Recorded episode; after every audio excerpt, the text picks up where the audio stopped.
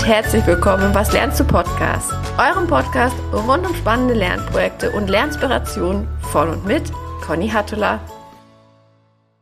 Willkommen in der neuen Woche, willkommen in der neuen Folge und herzlich willkommen, liebe Iris Kumarek. Ich freue mich riesig über meine heutige Gästin im Was lernst du Podcast.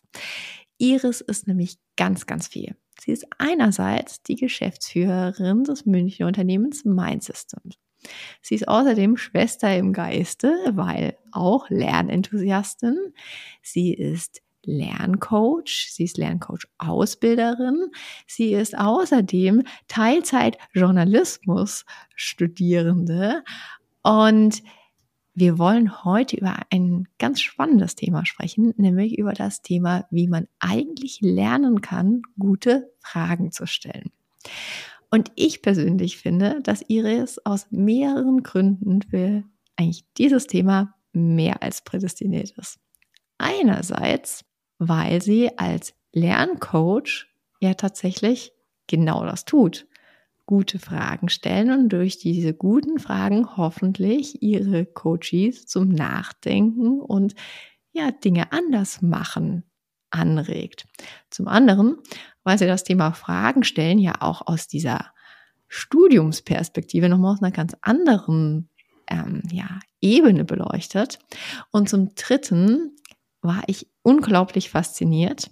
Iris hat nämlich vor einigen Wochen mit Benjamin Jaksch ein ähm, Lernradio aufgezeichnet und hat ihm viele, viele Fragen über sich selbst gestellt. Und ich fand das deshalb unglaublich faszinierend, weil man Ben dabei zuschauen konnte, wie er in diesem Moment ja so ganz viele Antworten in sich selbst entdeckt hat. Und deswegen bin ich der Meinung, ich muss unbedingt mit der Iris über das Thema Fragen stellen und wie man das lernen kann, sprechen und hoffentlich ganz viele spannende Erkenntnisse für euch, mit euch zutage fördern. Deswegen, liebe Iris, lange Intro, aber herzlich willkommen im Was lernst du Podcast. Ja, vielen, vielen Dank für die Einladung, dass ich auch mal in diesem tollen Podcast dabei sein darf. Das ist nämlich wirklich einer der ganz wenigen, den ich regelmäßig höre. Und es ist äh, tatsächlich eine große Ehre für mich, äh, hier als Podcast-Gästin dabei sein zu dürfen. Und auch noch zu diesem Thema, das ich tatsächlich sehr spannend finde. Denn als du mich gefragt hast, ob das ein Thema sein könnte, bin ich erst ein bisschen erschrocken und dachte mir, hä, ich würde mich selbst gar nicht als Expertin für Fragen bezeichnen, für viele andere Sachen, aber dafür eigentlich nicht. Ja, das ist spannend, oder? Wie manchmal die Fremdsicht und die Eigensicht divergieren, weil mir ist tatsächlich beim äh, Konsum eures Lernradios äh, wie Schuppen von den Augen fiel. Und ich dachte, darüber müssen wir unbedingt sprechen. Also insofern finde ich es ganz, ganz toll, dass du dich auf dieses Thema, das du erstmal gar nicht als deins empfunden hast, einlässt. Und ich freue mich total, dass wir da jetzt miteinander einsteigen.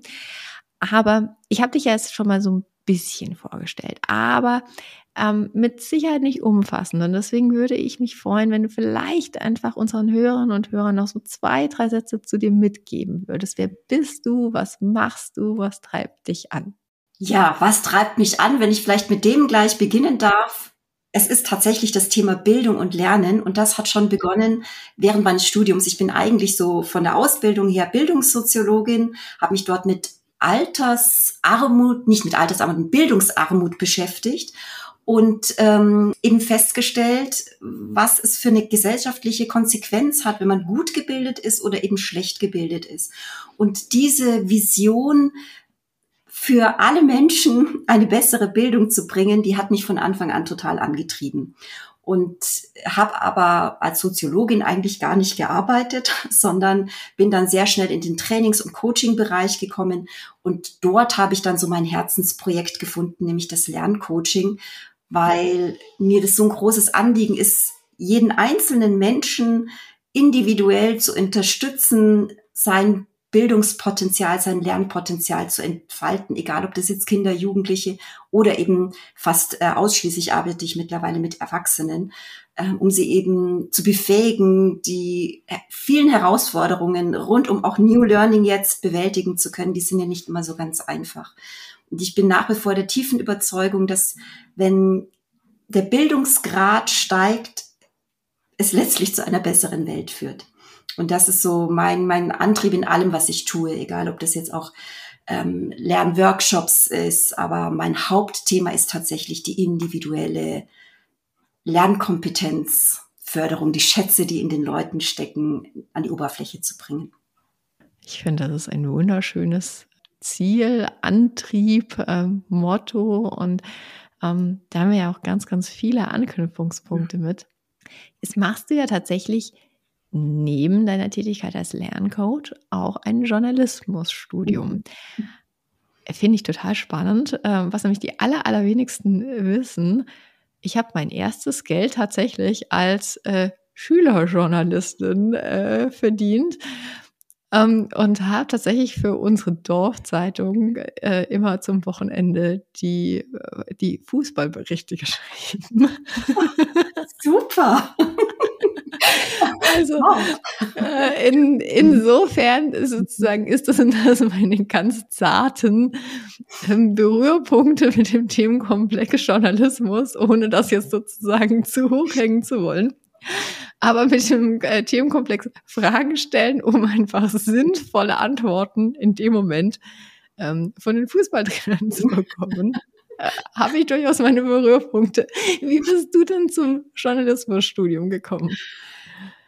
Ähm, sagen wir so, eigentlich wollte ich schon immer nach meinem Soziologiestudium machen und dann hat sich alles so verselbstständigt und ich hatte einfach nicht mehr die Zeit dafür, weil ich schon immer gerne geschrieben habe, weniger jetzt für ein Publikum, sondern weil ich gemerkt habe, dass durch das Schreiben ganz viel Sortierung im Kopf passiert mhm. und ähm, ohne für mich nochmal selber sinnvoll zusammenzufassen, einfach äh, vieles nicht hängen bleibt. Und das macht mir Spaß, das ähm, ist was total Schönes. Aber drauf äh, gekommen bin ich tatsächlich durch einen deiner letzten Gäste, dem Stefan Diepolder, mhm. der ähm, äh, in, in, ich weiß gar nicht mehr, wo das war, äh, ein, eine Grafik gezeigt hat und äh, dazu gesagt hat, dass Content Curation eigentlich nichts anderes ist als investigativer Journalismus. Und dann hat, dachte ich mir, oh toll, jetzt kriege ich den Sinn nochmal dieses Thema anzupacken, was die ganze Zeit im Hintergrund wie so ein kleines Flämmchen gelodert hat, ähm, wirklich zum Brennen bringen und ich werde es jetzt anpacken und mein äh, das Studium beginnen. Und ähm, ja, das war so der, der Anlass. Und ich bin sehr froh, dass ich es gemacht habe. Es liegt schon so ein bisschen außerhalb meiner sonstigen Tätigkeit. Ich versuche es mhm. immer zu verknüpfen. Aber gerade das finde ich auch wieder toll, dass man mal aus der eigenen Bubble und aus dem eigenen Tätigkeitsbereich noch mal eine ganz andere Perspektive einnehmen kann. Mhm.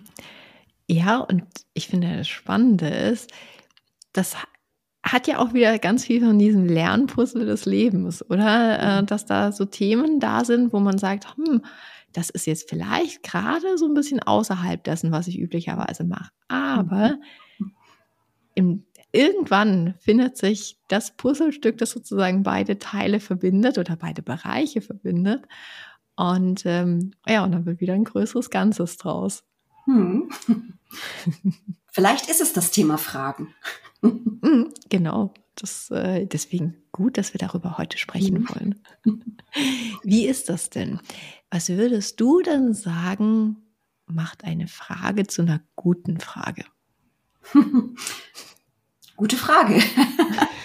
äh, gute Frage deswegen, weil ich nicht sofort eine Antwort parat habe, sondern weil ich mhm. erstmal so ein bisschen nach innen gucken darf. Ähm, was ist es denn tatsächlich für mich, was eine gute Frage ausmacht? Ähm, ich für mich glaube, ich würde sagen, wenn es eine Frage ist, die nicht nur die Schale von etwas abklopft und ähm, sie beschreibt, sondern wenn die Frage oder Fragen, meistens sind es ja dann mehrere, wirklich zum Kern des Ganzen vordringen. Mhm. Also wenn es eben nicht nur darum geht, ähm, Informationen zu gewinnen, Fakten über eine Person zu erfahren, sondern dass man eigentlich mehr erfährt, nämlich was sind Wünsche, was sind Bedürfnisse, was sind Sehnsüchte, was sind Werte, was ähm, sind persönliche Erlebnisse. Wenn die Fragen dorthin führen, dann finde ich persönlich, ist es eine gute Frage in meinem Kontext. In anderen Kontexten würde das jemand vielleicht ganz anders beschreiben. Mhm. Du hast, glaube ich, gerade fast auch schon eine Antwort auf meine gar nicht gestellte nächste Frage gegeben. Ich wollte dich nämlich fragen, was so eine richtig gute Frage eigentlich bei demjenigen, der gefragt wird, bewirkt. Mhm. Und so aus dem, was du gerade als Antwort gegeben hattest, würde ich so zumindest eine halbe Antwort irgendwie damit reinwerfen wollen. Ich glaube, die regt ganz, ganz doll zum Nachdenken an über sich selbst, über bestimmte Situationen, über Vorlieben, über Präferenzen. Also ich glaube, dass eine gute Frage beim Gefragten bewirkt, dass er einfach anfängt, in sich selbst reinzuschauen. Ja. Und manchmal ist es auch tatsächlich so, im, im gerade auch im Coaching-Kontext, dass ich oft erst eine Woche später eine Antwort bekomme. Mhm. Dass die Antwort, die so direkt im Coaching kommt, eine spontane Antwort ist. Aber wenn ich dann eine Woche später nochmal eine Antwort bekomme, freue ich mich total, weil das ja heißt, er hat sich nochmal beschäftigt damit, ist dann nochmal tiefer reingegangen, ähm, hat Erkenntnisse gewonnen und möchte sie dann auch noch mitteilen. Das, ähm, also eine, eine Frage, die Nachhall auswirkt, würde ich auch nochmal sagen, ist eine gute Frage. Das finde ich eine tolle Ergänzung, so dieses Nachhallen. Ich hatte gerade, als du gesprochen hast, hatte ich so die Assoziation, dass eine gute Frage arbeitet nach mhm. und hat damit ja eigentlich das Charakteristikum, du hast zwar unmittelbar einen Teil der Antwort darauf oder gibst einen Teil der Antwort, aber sozusagen der zweite Teil, der kommt erst mit der Zeit und so mit einem dann die mitnehmen und weiter drüber nachdenken. Da würde sich jetzt für mich anschließen die Frage, ist denn eigentlich, wenn ich eine gute Frage habe, beantworte ich die sprachlich oder schriftlich? Oder beides? Ich glaube, dass beides gut möglich ist. Mhm. Kommt auch ein bisschen auf den Typ an. Es gibt manche, die können sich schriftlich nicht gut ähm, ausdrücken oder können das, was so im Kopf herumgeht, nicht so gut zu Papier bringen. Die tun sich sehr viel leichter, es mündlich zu machen. Ähm, von daher finde ich beides völlig in Ordnung. Vielleicht auch in der Kombination. Mhm. Also, dass man erstmal mündlich antwortet, dann arbeitet es noch nach, dann schickt man was schriftlich hinterher und vielleicht dann bei einem nächsten Wiedersehen auch nochmal mündlich, dass man drauf eingeht. Mhm. Und ich finde es auch völlig in Ordnung, wenn gar keine Antwort kommt. Also ich erlebe es schon auch immer wieder, ich sage, kann ich jetzt gerade nichts dazu sagen? Mhm. Wenn ich dann später nachfrage, hast du eine Antwort für dich gefunden? Gibt es auch welche, die sagen, ja. Punkt. dann war die Frage nicht für mich, also die Antwort nicht für mich, sondern die, die Antwort für die Person, die von mir gefragt wurde. Und so ist es ja eigentlich immer. Das finde ich auch eine gute Ergänzung, dass selbst wenn man eine gute Frage stellt, man da vielleicht auch insofern absichtslos rangehen muss, als dass vielleicht die Antwort eine ist, die mich als Fragenden gar nichts angeht, sondern nur für die gefragte Person ist. Ja. Spannend. Darüber muss ich mal nachdenken. Welche Rolle spielt denn aus deiner Sicht Neugier, wenn man gute Fragen stellen möchte? Äh, ich glaube, jemand, der nicht neugierig ist, der wird einen seelenlosen Fragenkatalog abarbeiten und wird auch, vermute ich jetzt mal, seelenlose Antworten bekommen äh, und Zahlen, Daten, Fakten vielleicht. Aber jetzt so in unserem Bereich, wo es ja darum geht, Menschen zu helfen, sich zu entwickeln, ähm, zu befähigen, Selbstreflexion anzustoßen, ist Neugier eine Grundkompetenz für, für gute Fragen. Wer nicht neugierig ist, der wird ganz eigenartige Fragen stellen. Und neugierig für mich bedeutet es immer auch, dass ich ein echtes Interesse an meinem Gegenüber habe.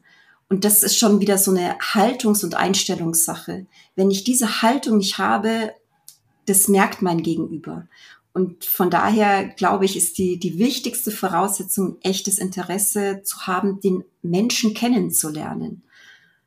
Ich weiß noch, ähm, äh, Roger Willemsen äh, ist einer meiner großen Vorbilder tatsächlich. Der hat mal gesagt, er glaubt, dass er über jeden Menschen einen Film drehen könnte, weil jeder Mensch was Besonderes, was Einzigartiges ist. Man muss nur die richtigen Fragen stellen.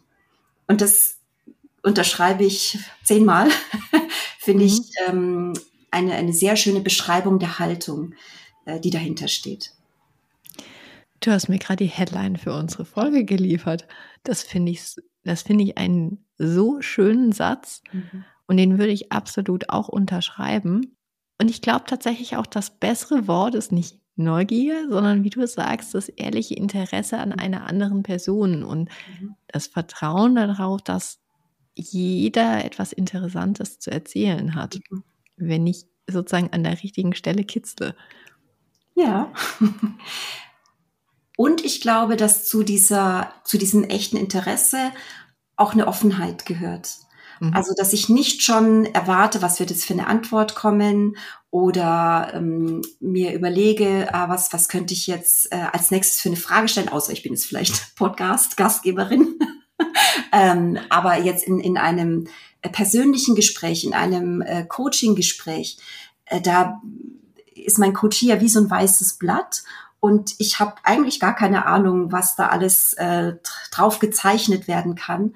Und diese Offenheit, sprich also nicht Voreingenommenheit, nicht mit irgendwelchen äh, ja, Vorurteilen oder Vorstellungen über die Person an ein Gespräch ranzugehen, macht auch unglaublich viel aus über die Qualität dann des Gesprächs. Weil Fragen führen ja in aller Regel zu einem, einem Dialog, zu einem Gespräch.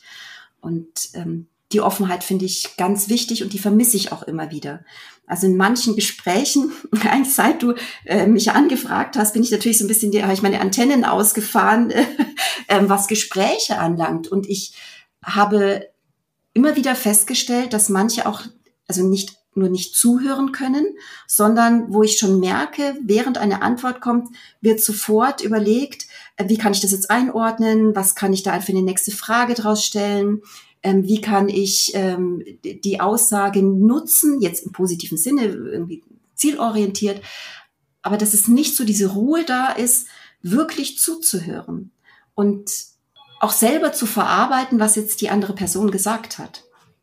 Diese Qualität gehört für mich zum Fragestellen ähm, genauso dazu.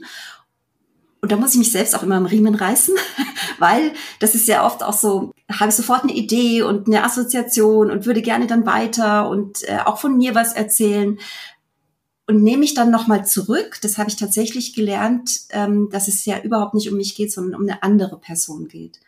Und ähm, ja, das gehört so für mich zu dem Thema Offenheit, Zuhören und auch nach einer Antwort eine kurze Pause zuzulassen. Also nicht sofort die nächste Frage oder einhaken, sondern sie zwei, drei Sekunden einfach wirken zu lassen. Das habe ich festgestellt, das hat eine große Wirkung. Ich versuche mich da gerade dran. Gar nicht so einfach, gell? Das ist überhaupt nicht einfach, äh, diese Stille zuzulassen, ähm, weil wir, warum auch immer, ja gelernt haben, dass so eine Gesprächspause irgendwie was Komisches und Unangenehmes ist. Und das finde ich schon etwas ist, was man da erstmal wieder verlernen darf. Mhm. Das ist einfach inzwischen eigentlich dem Reiz, was das ist, was der Gefragte ja sagt, und dem, was ich dann wiederum entgegne, da darf durchaus ein Raum entstehen. Mhm. Aber eigentlich ist ja die Kompetenz, die ich brauche, um wirklich eine gute Frage stellen zu können, eigentlich erstmal die zuhören zu können mhm. und diese Pausen zu lernen. Mhm. Und ich weiß ganz genau, was du meinst, wenn du sagst, es ist, die wenigsten Leute können wirklich gut zuhören, weil im Kopf immer schon ganz viel so an Assoziationen mitrattert. Ich ärgere mich tatsächlich auch als Podcaster da immer unglaublich drüber, weil das natürlich sozusagen jetzt so in der Aufgabenbeschreibung eines Podcasters irgendwie mitläuft, dass man natürlich dann auch äh, gedanklich ein Gespräch äh, mitstrukturiert. Aber ich ärgere mich jedes Mal beim Schneiden, weil ich mir denke, da hast du was liegen lassen.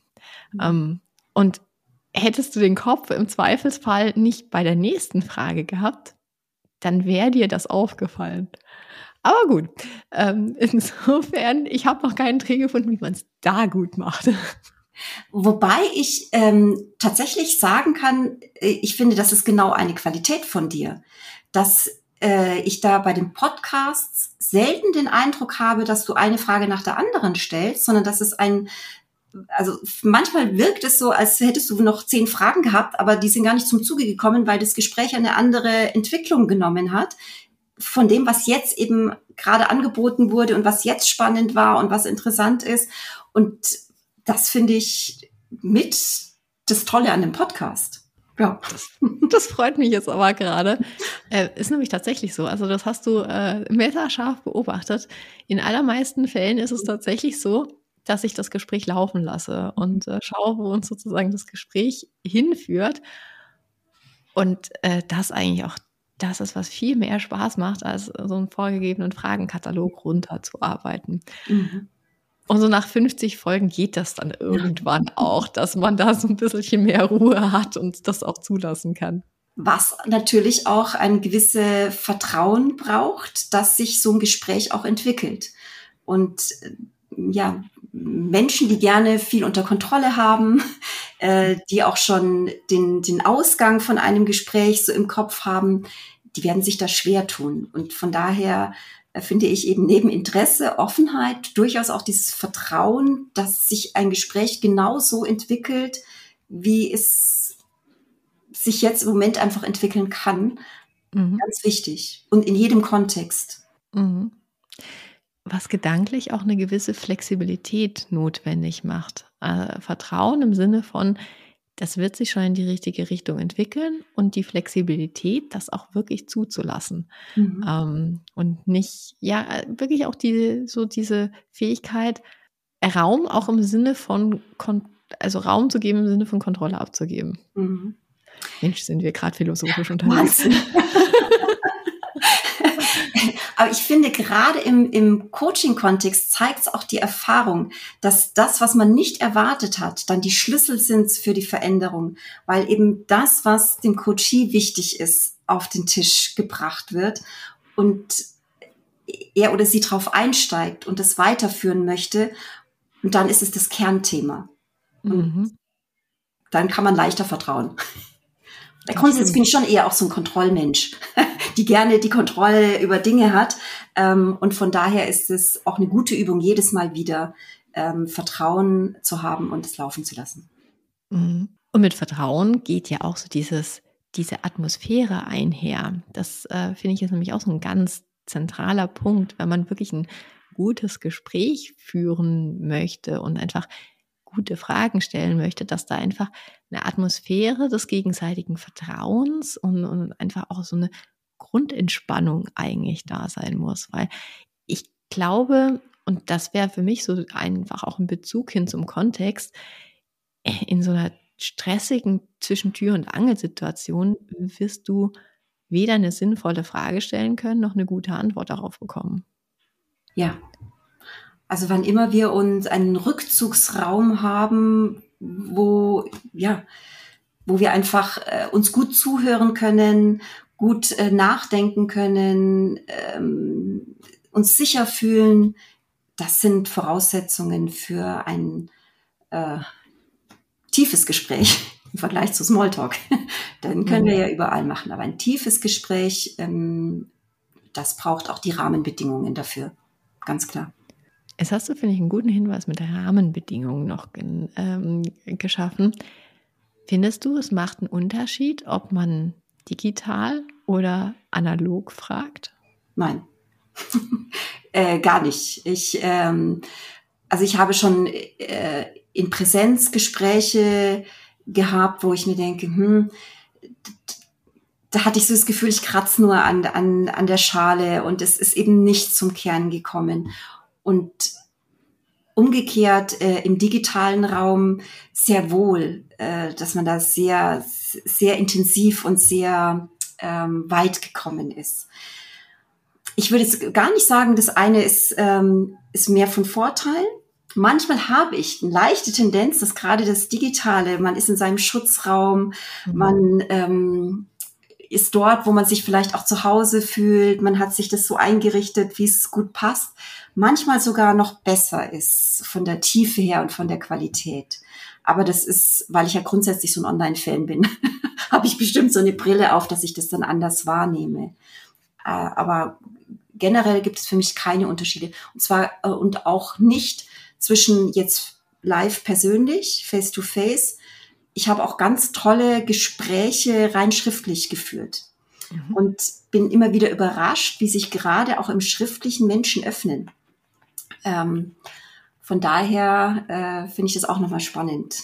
Weil ich glaube, dass da der Vorteil ist, dass man nachdenken kann. Es sind nicht alle Menschen, die immer sofort eine Antwort parat haben und sofort eine Idee haben, sondern die brauchen ein bisschen Zeit, um etwas nachdenken zu dürfen und dann ähm, sich so zu äußern, dass sie einfach zufrieden sind. Und das macht eine schriftliche Kommunikation einfach auch sehr, sehr wertvoll. Und für manche ist es genau das Richtige. Mhm. Ich persönlich finde, es gibt aber einen Unterschied zwischen, mhm. also sagen wir mal, das, was du gerade beschrieben hast, das finde ich, ist, das hat ganz viel von so einer Brieffreundschaft. Mhm. Ähm, also, dass man da, also antiquierter Begriff, aber. Glaube, jeder das, weiß, was damit gemeint ist, ja, ja. Und die Idee da ist ja tatsächlich, dass man wirklich so in den Austausch geht, ähm, sich gegenseitig Fragen stellt, sich den Raum nimmt, die zu beantworten, dann kommt der Brief wieder zurück. Und es gibt ja aber auch eine andere Art sozusagen der, und das ist, finde ich, keine Brieffreundschaft, sondern ähm, es gibt ja ganz viele Menschen, die reagieren auf, einen Konf auf eine Konfliktsituation mit einer schriftlichen Antwort. Mhm. Und das, also die, das sind genau die, die einfach diesen Raum brauchen, ihre Gedanken strukturiert in dem Fall zu Papier zu bringen. Ich muss ehrlicherweise sagen, das finde ich jetzt aber eine ganz furchtbare Art des Konfliktführens, weil man das so hingeklatscht kriegt. Ja. Ja, und man nicht in der Situation unmittelbar reagieren kann. Mhm. Und dann geht's hin und her und es verselbstständigt sich und es gibt so einen Flüsterpost-Charakter. Ähm, äh, dann, dann ist es eigentlich gut, wenn man so schnell wie möglich ein, ein persönliches Gespräch führt. Und dann löst sich ja ganz schnell die Dinge äh, wieder auf. Mhm, genau. Es hat zwar wenig mit Fragen zu tun, aber ich fand die Ergänzung mhm. war echt wichtig. Ja, hast du völlig recht. Worüber kann man denn noch stolpern, wenn man gute Fragen stellen möchte? Worüber kann man stolpern? Ich ähm, denke, wenn, wenn die Antworten, also entweder äh, keine Antwort kommt, man damit jetzt nicht umgehen kann, mhm. oder wenn Antworten kommen, die, die einen selbst, ich sag mal, in seinem Wertesystem berühren, also dass sie nicht kompatibel sind. Das ist für mich immer die, die größte Herausforderung, ähm, wie ich darauf reagiere, weil es immer so eine Gratwanderung ist zwischen akzeptieren, dass andere Menschen eben anders denken, andere Einstellungen haben und auch eine Grenze zu ziehen, wie tief ich da jetzt einsteigen möchte oder nicht. Das sind für mich ähm, Stolpersteine. Und ansonsten sehe ich da ehrlich gesagt gar nicht so viele mhm. Stolpersteine. Also auf der einen Seite das im Zweifelsfall zu früh aufzuhören, zu fragen mhm. und ähm, nicht mehr tiefer zu bohren. Ja. Und auf der anderen Seite aber auch so dieser, dieser dieser Balanceakt hin zum, wann bohre ich jetzt gerade zu tief und wann ist es eigentlich gerade auch nicht mehr gut für die andere Person. Mhm. Ja, ja, das ist natürlich auch ein ganz, ganz ähm, wichtiger Aspekt, dass man immer ähm, die andere Person einfach im Fokus hat. Wie geht's ihr gerade damit? Ist es noch zielführend? Ist es nicht mehr zielführend? Hören wir jetzt besser auf? Ähm, auf jeden Fall. Das macht dann letztlich auch einen guten Coach aus, dafür ein Fingerspitzengefühl zu bekommen. Da hat man ja keine äh, Vorlage oder gibt's ja auch kein Rezept dafür. Mhm. Was mir gerade noch eingefallen ist, weil du diese Frage mit dem Stolperstein gestellt hast und ich äh, dann gesagt habe, dass es für mich echt eine Herausforderung ist, wenn jemand so ganz völlig andere Ansichten, Werte hat. Ähm, ich hatte vor kurzem die Erfahrung, einen Empathy Walk zu machen, so mhm. kommt ein bisschen aus der Theory U, wo man sich ja ex extra jemanden sucht, der eine ganz andere Meinung oder Haltung hat zu einem bestimmten Thema und dem Fragen stellt und einfach nur zuhört. Mhm ohne zu bewerten, ohne zu beurteilen. Und das finde ich eine ganz tolle Schulung für einen selbst, ähm, wenn man so wie ich damit vielleicht ein Thema hat. Ähm, einfach so sein lassen zu können, wie die Person halt ist. Das finde ich eine mega Ergänzung. Wirklich eine richtig tolle. Und du hast mir damit eine Überleitung geliefert, äh, die nicht besser sein könnte. Du weißt ja, ich mag so Tools und Hacks und kleine Lernformate total gerne. Und du hast vor gar nicht allzu langer Zeit, finde ich, eine grandiose Methode geteilt, wie man sich selbst gute Fragen stellen kann und wie man die sich dann auch beantworten kann.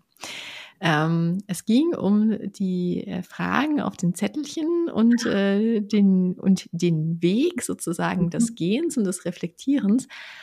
Und ich würde dich so gerne bitten, einfach so als Abrundung unserer Folge, diese Methodik mit den Hörerinnen und Hörern zu teilen, weil ich fand die selbst so toll und ich glaube, da kann wirklich jeder was draus mitnehmen.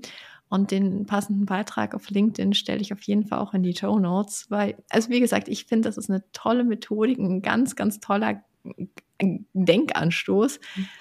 Und äh, ja, ich würde mich freuen, wenn du den teilst. Äh, ja, sehr gerne. ähm, Finde ich immer wieder toll, wenn, wenn äh, ich eine Re Resonanz bekomme zu etwas, was ich irgendwo poste. Ähm, ja, das ist ein, ein Projekt, das ist eigentlich ein Jahresprojekt, das heißt äh, Gehen, Schweigen, Schreiben. Mhm. Und da nehme ich mir Zeit, ein, zwei, eigentlich äh, eher so drei Stunden, dass ich tatsächlich rausgehe in die Natur und äh, spazieren gehe und mir selbst Fragen stelle. Und die Fragen, die suche ich mir vorher aus. Das heißt, mhm. ich habe ein Grobthema.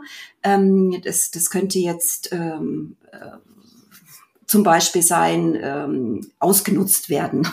so das mhm. Gefühl, ausgenutzt äh, zu werden, ähm, als ein, äh, ein Thema, das mich gerade beschäftigt oder vor einer Zeit beschäftigt hat.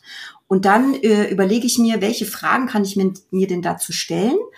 Äh, immer wieder frage ich auch ChatGPT dazu, was würdest du mir denn da für kreative, witzige, äh, ungewöhnliche Fragen dazu stellen? Die sind richtig gut, ganz oft. Mhm. Ab und zu wandle ich es nochmal um. Und dann stelle ich, schreibe ich jede einzelne Frage auf ein kleines Zettelchen. Ähm, es sind also maximal fünf, sonst wird es zu viel. Und diese fünf stecke ich dann in die rechte Manteltasche und dann gehe ich los, schaue erstmal, dass ich mich so ein bisschen eingelaufen habe, meine Gedanken erstmal so nach außen richten und dann irgendwann zentrieren sie sich nach innen.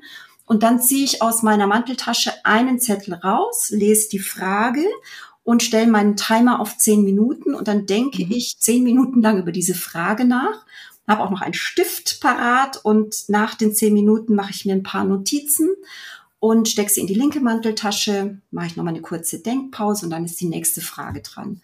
Mhm. Und ähm, für mich ist das total wertvoll, weil es ähm, im, im, in der Bewegung ist, es ist in der Natur. Ähm, ich bin über, überrascht, welche Fragen da in der Manteltasche sind. Und ähm, ja, ist auch eine Form der Gesprächsführung mit sich selber. Ich finde das ganz, also ich finde es wirklich toll. Das heißt, auch du gehst da allein spazieren, du hast da niemanden dabei, sondern es ist wirklich bewusst Zeit für dich selbst. Ja. Und ich finde, äh, allein so dieses, ich lasse erstmal die Gedanken nach außen und dann fokussieren sie sich sozusagen, der, das, das Blickfeld wird enger. Wie kriegst du es hin, dass dir in diesen zehn Minuten der Geist nicht abschweift? Ich glaube durch die Vorauswahl der Fragen. Wenn eine mhm. Frage ich meine, das, das habe ich jetzt mittlerweile schon ein Gefühl dafür, wenn die eigentlich langweilig ist oder mich gar nicht berührt, mhm. ähm, dann ist es keine gute Frage und dann wandern die Gedanken ab. Aber wenn's, mhm. wenn das wirklich eine interessante, spannende Frage ist, zehn Minuten gehen da ruckzuck vorbei. Also dies, das Thema habe ich tatsächlich da gar nicht. Mhm. Finde ich jetzt auch noch eine gute Ergänzung, dass ähm, eine Frage dich ja tatsächlich auch packen muss, ja. ähm, damit du dich mit ihr beschäftigen möchtest sowohl ja. in dem Moment als auch einfach darüber raus. Und was machst du äh, mit den Erkenntnissen im Nachgang? Also du hast gesagt, du schreibst auf, mhm. ähm, dann gehen sie in die andere Manteltasche und greifst du die danach dann zu Hause nochmal raus und fängst dann an, irgendwie auch nochmal weiter Ping-Pong zu spielen? Also ich, ich, ich ähm, verwerte sie weiter, Mhm. Meistens gar nicht zu Hause und ich bin ja viel mit dem VW-Bus unterwegs mhm. dann mache ich da die Heizung an, mache mir einen Tee und dann setze ich mich im VW-Bus an den Parkplatz hin und ähm, ziehe meine Erkenntnisse raus. Also dass ich, mhm. mein Ziel ist immer, dass ich mindestens drei Erkenntnisse so formuliere, dass sie irgendwie eine Handlungsoption haben. Also das werde ich mehr machen in Zukunft, das werde ich weniger machen ähm, aus diesen Fragen heraus. Und dann ist es eigentlich abgeschlossen. Also ich meine, dann handle ich danach, aber äh, ist nicht mehr so, dass ich sie nochmal die Zettel raushole und, und nochmal in, in so eine ähm, weitere Situation gehe. Mhm. Also das heißt, ähm, du, wenn du es reflektiert hast, dann nimmst du dir tatsächlich auch die entsprechenden Handlungsoptionen ja. vor und, äh, und dann ist das Thema für dich abgeschlossen und du gehst in die Aktion. Ja, genau. Und es klappt gut. Finde ich toll. Und wie häufig gehst du spazieren? Also das, das mache ich so einmal im Monat. Das habe ich mir mhm. einfach ähm, so vorgenommen, dass ich einmal im Monat ähm, das mache. Spazieren gehen tue ich jeden Tag, mhm. fast jeden Tag. Auf diese Art und Weise spazieren gehen. Ja, genau. Auf diese Art und Weise einmal im Monat. Das finde ich super, weil dann kann man sich ja tatsächlich auch so ein Monatsthema im Zweifelsfall vornehmen und kann sagen, dieser Monat steht im Zeichen von was auch immer und ähm, dann hat man im Zweifelsfall einfach auch so ein bisschen so diesen Nugget-Gedanken oder mhm. Sprint-Gedanken, ähm, der macht es vielleicht ja noch, noch mal ein bisschen einfacher. Ja. Schön. Danke fürs Teilen, Iris. Das freut mich total. Ja, gerne. Vielleicht sehe ich ja dann irgendwo jemand mit einem Zettel aus der Manteltasche. Und okay. ja, Podcast gehört. Genau. Du hast gelernfluenced in dem Moment. Wie schön.